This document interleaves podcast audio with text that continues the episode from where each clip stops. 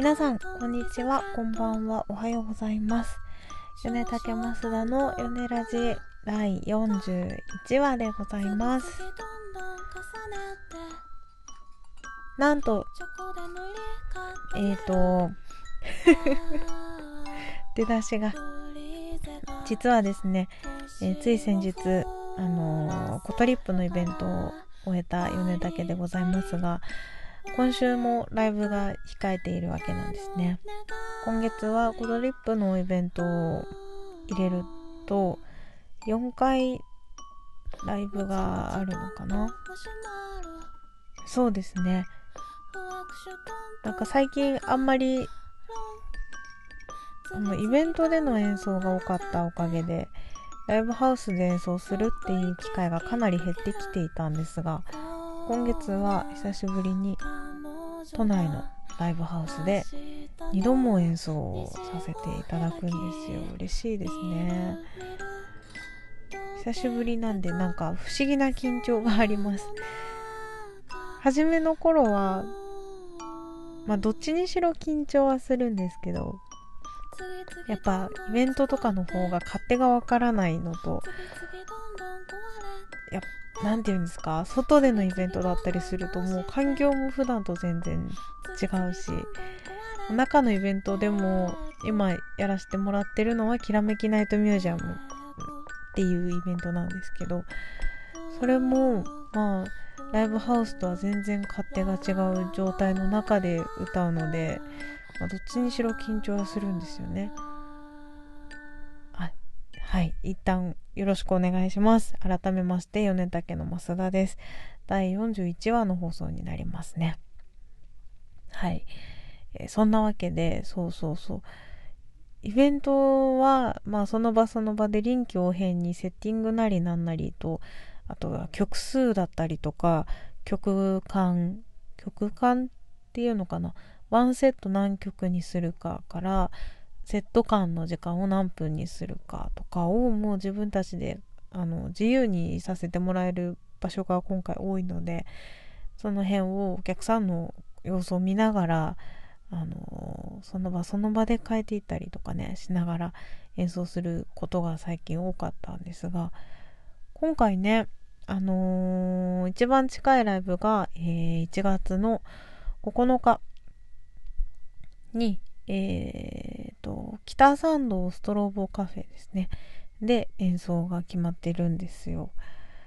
久しぶりなんですけど、すごいいいところ、これ毎回言ってるんですけれども、北参道ストロボカフェは、えー、と北参道駅かあの代々木の駅からでも歩いてこれます。ちょっと距離あるっちゃあるんですけど歩いてこれます。えっ、と大きい通りから少し入ったところにある地下1階のお店になります。その建物の1階も素敵な感じのレストランでたまに演奏やってたりするような場所なんですが少しこう地下に潜ってもらうと扉の前というか扉の先には真っ白い壁に鳥の絵が描いてあったりとかそう本当にね全部真っ白で統一してあってすごく綺麗なライブハウスなんですよ。多分いやいらしたことない方は分かんないかもしれないんですけどもライブハウスって真っ黒いところが多いんですよ。壁も全部黒で床も全部黒でその方が多分照明が映えるだとか多分いろんな理由があっての真っ黒なんでしょうけどもそのストロボカフェは真っ白なんです。ケーブルもあのスピーカーも。全部真っ白でそんな中にカラフルなあのちっちゃいソファーがたくさん置いてあるっていうとってもおしゃれ空間なんですね行くたびにいいとこだなこういうとこに住みたいなって 思いますうんで、あまあそこで9日にライブが決まっています。なんと金曜日の夜のスリーマンライブとなっております。他のお二人、えっと、他のお二人はですね、どちらも初対面、はじめましてなのかな、まあ、ピンポイントに会ったことがある方はいらっしゃるんですけど、同じステージに立たせてもらうのは初めてなので、楽しみですね。一番手を米竹は務めますので、19時半から演奏が始まります。たっぷり40分間の演奏になります。楽しみですね。何やりましょうかね。今回は2人で出演する予定になってますので、ぜひぜひよろしくお願いします。はい。ということで、まあ次回の告知もしたところで、一旦そのコトリップの話に戻っても良いでしょうかね。あコトリップご来場いただいた方、皆様本当にありがとうございました。コトリップって呼んじゃってるけど、えー、旅するマルシェですね。これを何度きらめきナイトミュージアムと言いかけたことか。もうそっちで口が慣れてしまってて、もう結構な回数きらめきナイトミュージアムに出演していて、そこでの MC もまあ、あの、ご来場の皆さんっていう話をしたんですよ。きらめきナイトミュージアムへご来場の皆様っていう話し方をしてたので、もう何回も旅するマルシェっていう前に、こう、き、キラまでこう、口の中で出かけて、飲み込んで、旅するマルシェって言ってましたね。うん。可愛い名前でしょ。本当に旅するマルシェでしたよ。来ていただいた方は、きっとわかると思うんですけど、もう全国各地からいろんな日本の可愛いもの、素敵なものを集めたイベントだったわけなんですよ。コトリップの旅するマルシェがね。まあ、概要だけ話すと、コトリップっていう、あのー、旅行誌を発行している会社さんが、えー、コトリップの観光10周年を記念して、えー、企画した今までやった中では一番大規模なイベントだったそうです。はい。で、店舗数は30とか言ってた、20って言ってたかな？ぐらい来てて、で、まあ演奏も私たち米竹と、あとはもう2組、組というのかな。あの、バンドで演奏する、インストの演奏される方、バンドの方たちと、あとはアコーディオンを弾きながら練り歩く方と、まあ、米竹が2日通しで、あの、ずっと演奏してるっていう形だったんですけど、場所はおなじみの目黒イースですね。ぜひね、またの機会、もし今回来れなかったけど気になってたんだっていう方いらっしゃったら、またの機会にぜひ来てほしいなって思ってます。目黒イースは本当に素敵な場所なんですよ。今回来てくださった方はきっとかなり良かったって思ってると思う。私も初めて行ったきっかけは、あの、好きなネイリストさんがそこでネイルシールを販売するっていうのがあってね、すごいピンポイントな話で申し訳ない。ただ、それがどうしても欲しかったんですよ。これは欲しいわよって言って、あの、あの必死こいて、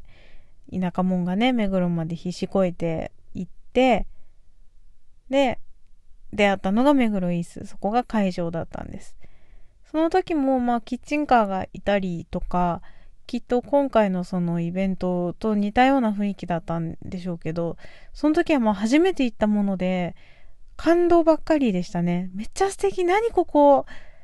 何ここっていう気持ちですよ。ずっとそこにいる間中ずっと。で、行った日は、あの、人間ジュークボックスっていう方がいらっしゃって、あの、メニュー表みたいなのがあるんですね。で、こう、大きい木箱みたいになってるんですよ。縦にちょっと長いような木箱みたいな真っ白い大きい箱。大きい、人が立って入っても上が余るぐらいの大きい箱があって、で、その、えっ、ー、と、前面に、前、前の面に、メニュー表みたいな、これが弾けるみたいなのが、こう、貼ってあるんですね。で、確かなんですけど、お金を入れて、何番とか言う、言ったのかな？言うと、その、弾いてくれるんだったと思うな。違ったっけな？でもそういうイメージです。人間ジュークボックス。で、何やってくれるかっていうと、トランペットで吹いてくれるんですよ。こう、お金入れて、何番とか言うと、ちょっとちっちゃい小窓がペッて開いて、そっからトランペットで、その、あのー、あれよ、何番って言った曲を、ペッペーって吹いてくれて、まあ、ちょっとした尺でね、もう30秒ぐらいかな。ちょっとした尺で吹いてくれて、シュッて戻っていくみたいなものがあって。いや、面白いよね。アイディアショーよね。アイディアって大事だなって思った。すごい演奏もいいし、でもこう、なんていうの？あの、投げ銭でやりますっていうのより確実に線は入ってくるじゃない？音楽側からするとね、すごい考えだなと思ったんだけど、必ず線が入ってくるのと、あとはそのずっと演奏している必要もないし、見た目がまたその独特というか、目を引くから、おお、なんだなんだってなるよね。すごいアイデアだなって思いながら多分一曲ムーンリバーかなんかをリクエストして吹いてもらったような気がします。はい。で、まあそのイベントに行ったのが最初のきっかけ。そこに行って、えー、お手洗いに行った時に演奏者募集の張り紙がベンって貼ってあって、なんだこれなんだこれってなって思わず写真撮って、で、それをまあ、佐藤くんと共有して、これはやりたいぞっていう話になって、で、まあ、あの、その後、目黒イースで行われる、えっ、と、路地裏ダイニングっていうまた別の夜のイベントがあるんです。私が最初行ったのはお昼のイベントで、だったんですけども、夜のイベントがありまして、それに出演をさせてもらい始めたのが、目黒イーストの出会いだったんですけど、うん。まあ、その出会いがきっかけで、うん、路地裏ダイニングには何回か出演させてもらってて。でなおかつ最新のミュージックビデオ「ゾウの話」のミュージックビデオの撮影現場があの目黒イースになってます。だったりとか。あとはやっぱりその路地裏ダイニングで演奏してた時に撮影に来てくださった方が多分コトリップの方が一度撮影に来てくれてて、それがきっかけで今回のイベントに呼んでもらったりだとかね。まあいろんなご縁がご縁を呼びっていう流れで今回出演をさせてもらっていました。とてもありがたいね、時間でしてね。1日目はすごく天気が良くて、やっぱイベントってお天気が大事だねと思いながら、まあ、あの朝も早からせこせこと準備をしましてで1日目はあのー、サポートを1人おなじみの後藤天丹をご一緒させていただいていたのでサックスと,、えーと、今回クラリネットも吹いてもらいながら3人でやったりあの後半は2人でやったりしながらやってきました。かなりの人手でした。お昼頃かなりピークで、もう道幅いっぱいに人がいるような状態になったりしてて、素晴らしいですね。初のイベントなのにあそこまで人が集まるなんてさすがコトリップと思うところなんですが、初めて米竹としても物販でグッズを作って販売したのがこの日が初なんです。その前からちょくちょくツイッターとかで多分あの上げてたと思うんですけど初めてグッズを作りました。ずっと作りたいなとは思ってたんですよ一応。でもなかなか需要が分からずどうしたもんかねみたいな思ってたんですがふわっと作ってみました。しおりと、えー、箸置き。どっちも500円なかなか楽しく作りました。うん。しおりはね、えっ、ー、と、大ちゃんのアイディアで、雨粒のしおりという曲があるんですよ、米竹に。なので、それにちなんでしおりを作ったらどうかというね、話。まあ、案としてはそこまでですね。で、まあ、何で作ろうかなって言ってたら、最近作った米竹の物販のとこに置いてある米竹って書いてある、あの、なんて言うんでしょうね。まあ、なんか、モチーフみたいなのがあるんですよ。ネタケって書いてある、プランってぶら下がっててくるくる回るような形で仕上げた、プラ板で作ったものがあったんですけどあれがいいじゃないかっていう話になってプラバンで勝利を作ってみようって言って作り始めました奥が深いねものづくりってすごいすごい大変ですよ。最近なんかその原価の話がいろんなところで出てるけどものづくりって大変よ。試行錯誤の繰り返しだし書いてある通りにやったってなんかそのプラ版で言えば家のオーブンとの相性もあるしそのオーブンの温度だったりとかねそれによっても違うしプラ板の素材にしても違うし厚みが違ったりするとまた違うしそれに何で絵を描くかによっても全然違うしとか本当にねあのー、この時代いろんなものが揃ってるから何でもできるからこそ試行錯誤が尽きないなーっていう感想ですものづくり。まあ、そもそもものづくりは割とすごく好きな方なので楽しく最初言ったけどね楽しく作りました。いろいろ試行錯誤しつつやってみました。でまあ完成した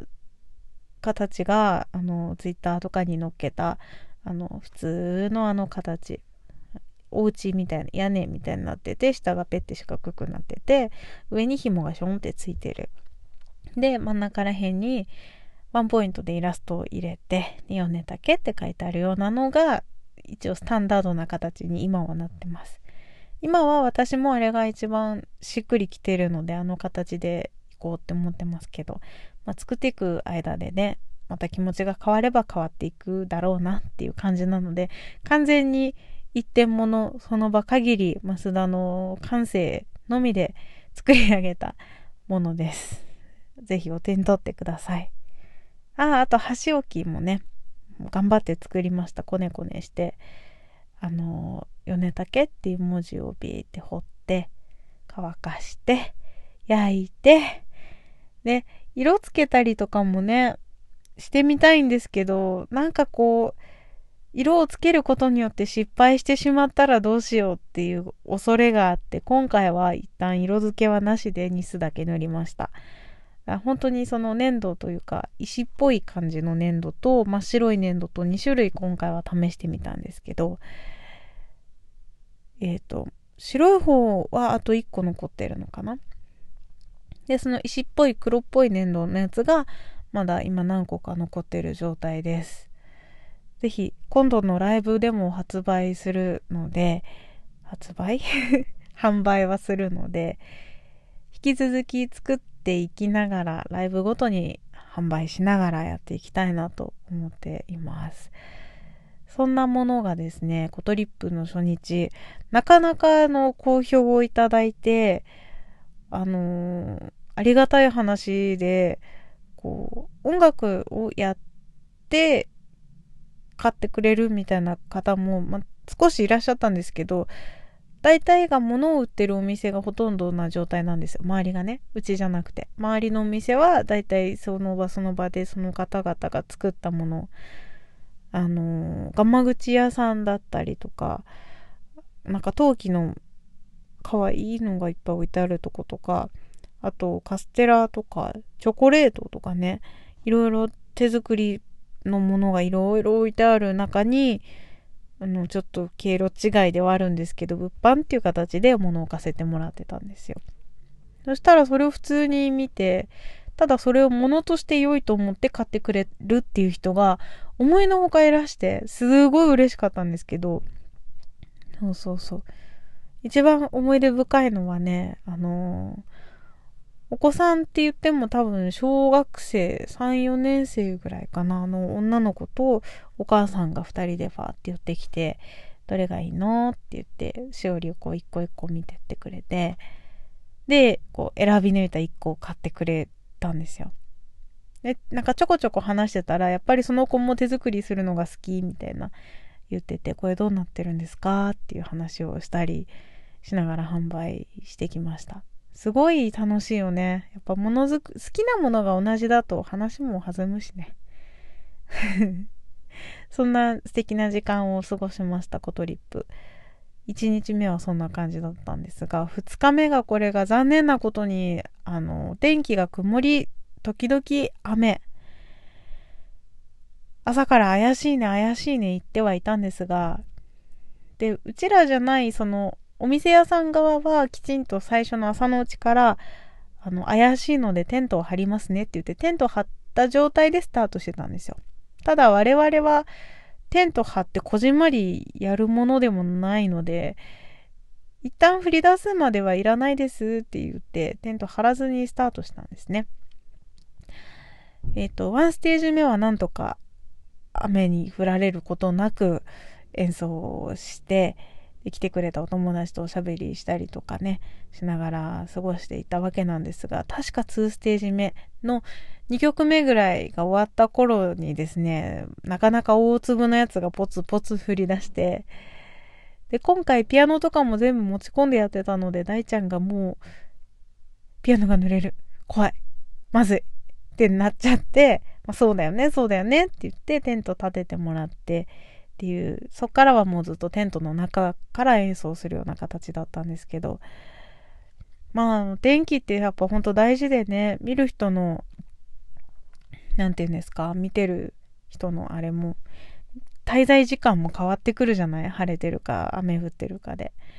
やっぱ雨降ってたらさ、傘持ってそんな、そんなに広くもない道をさ、何周も練り歩くのも大変だし、なんかあんまゆっくりしてくれないかなって思いながら、えー、その後もあの演奏はさせていただいてたんですよ。でまあお客さんの数も1日目に比べると若干少ないかなっていうでも全然そんなね客足が全然ないわっていうわけじゃなくてもちろんかなりの人はいらしてくださってました。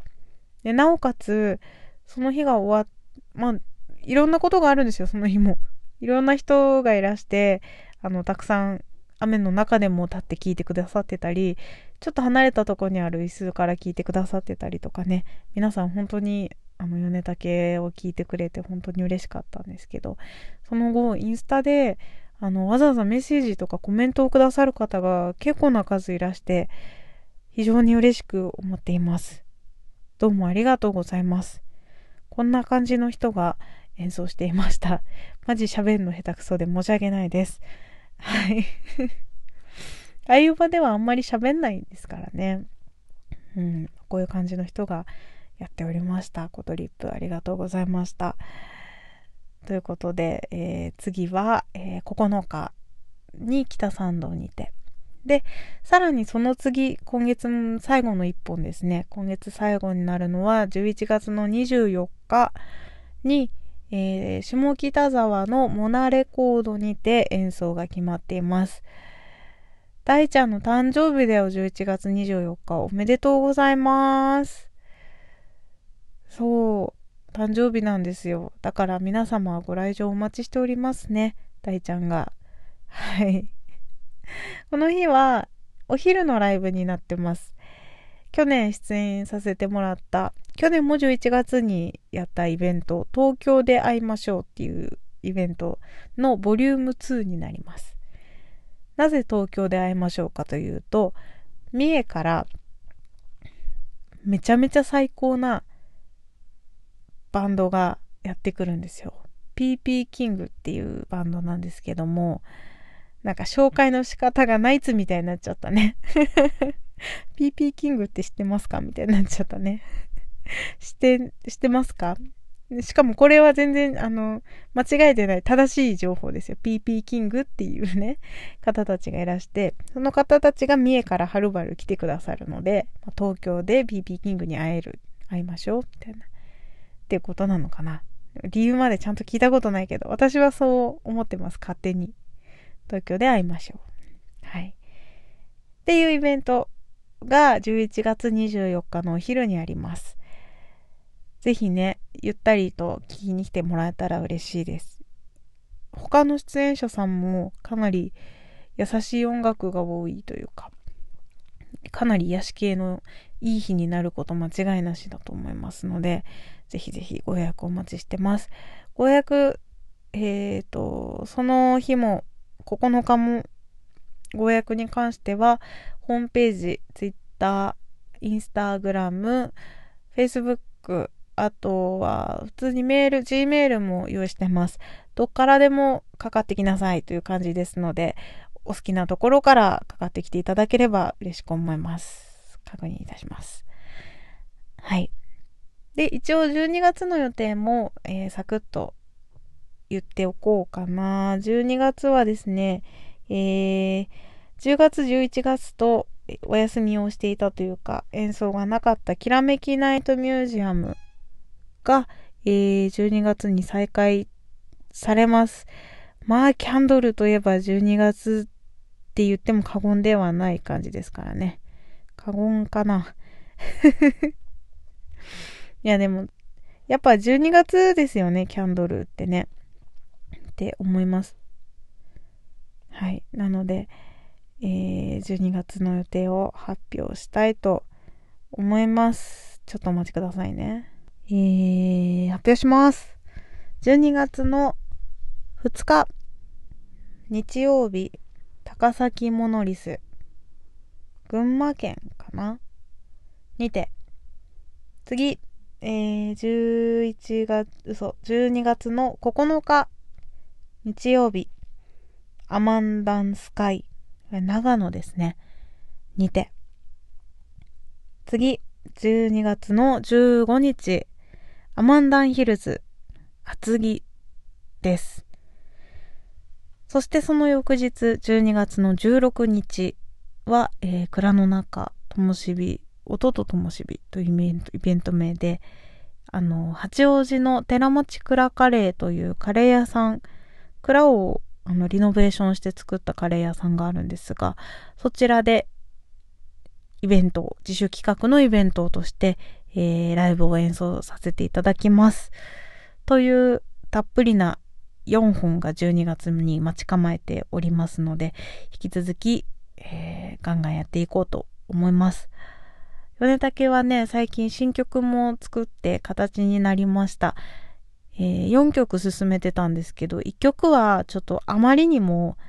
あまりにもあれなので、ちょっとやらないかもねっていう話になった曲が1曲あるのと、残りの3曲。残りの3曲は、まあ、米竹としてやっても良いかもねっていうことになったので、ちょっと今後のライブは演奏させてもらう機会が多くあるかなと思います。ここにある眠りの種、かくれんぼの3曲が出来上がりました。おそらく直近のライブではどれかしらかどれもかやると思いますので、ぜひぜひ聞きに来てもらえると嬉しいなと思います。よろしくお願いします。はい。ということで、えー、かなり今日喋りましたね。コトリップがあまりにも話したいことが多すぎて、めっちゃ喋ってしまいましたが、えー、また来週、ヨネラジでお会いしましょう。ありがとうございました。じゃあねー。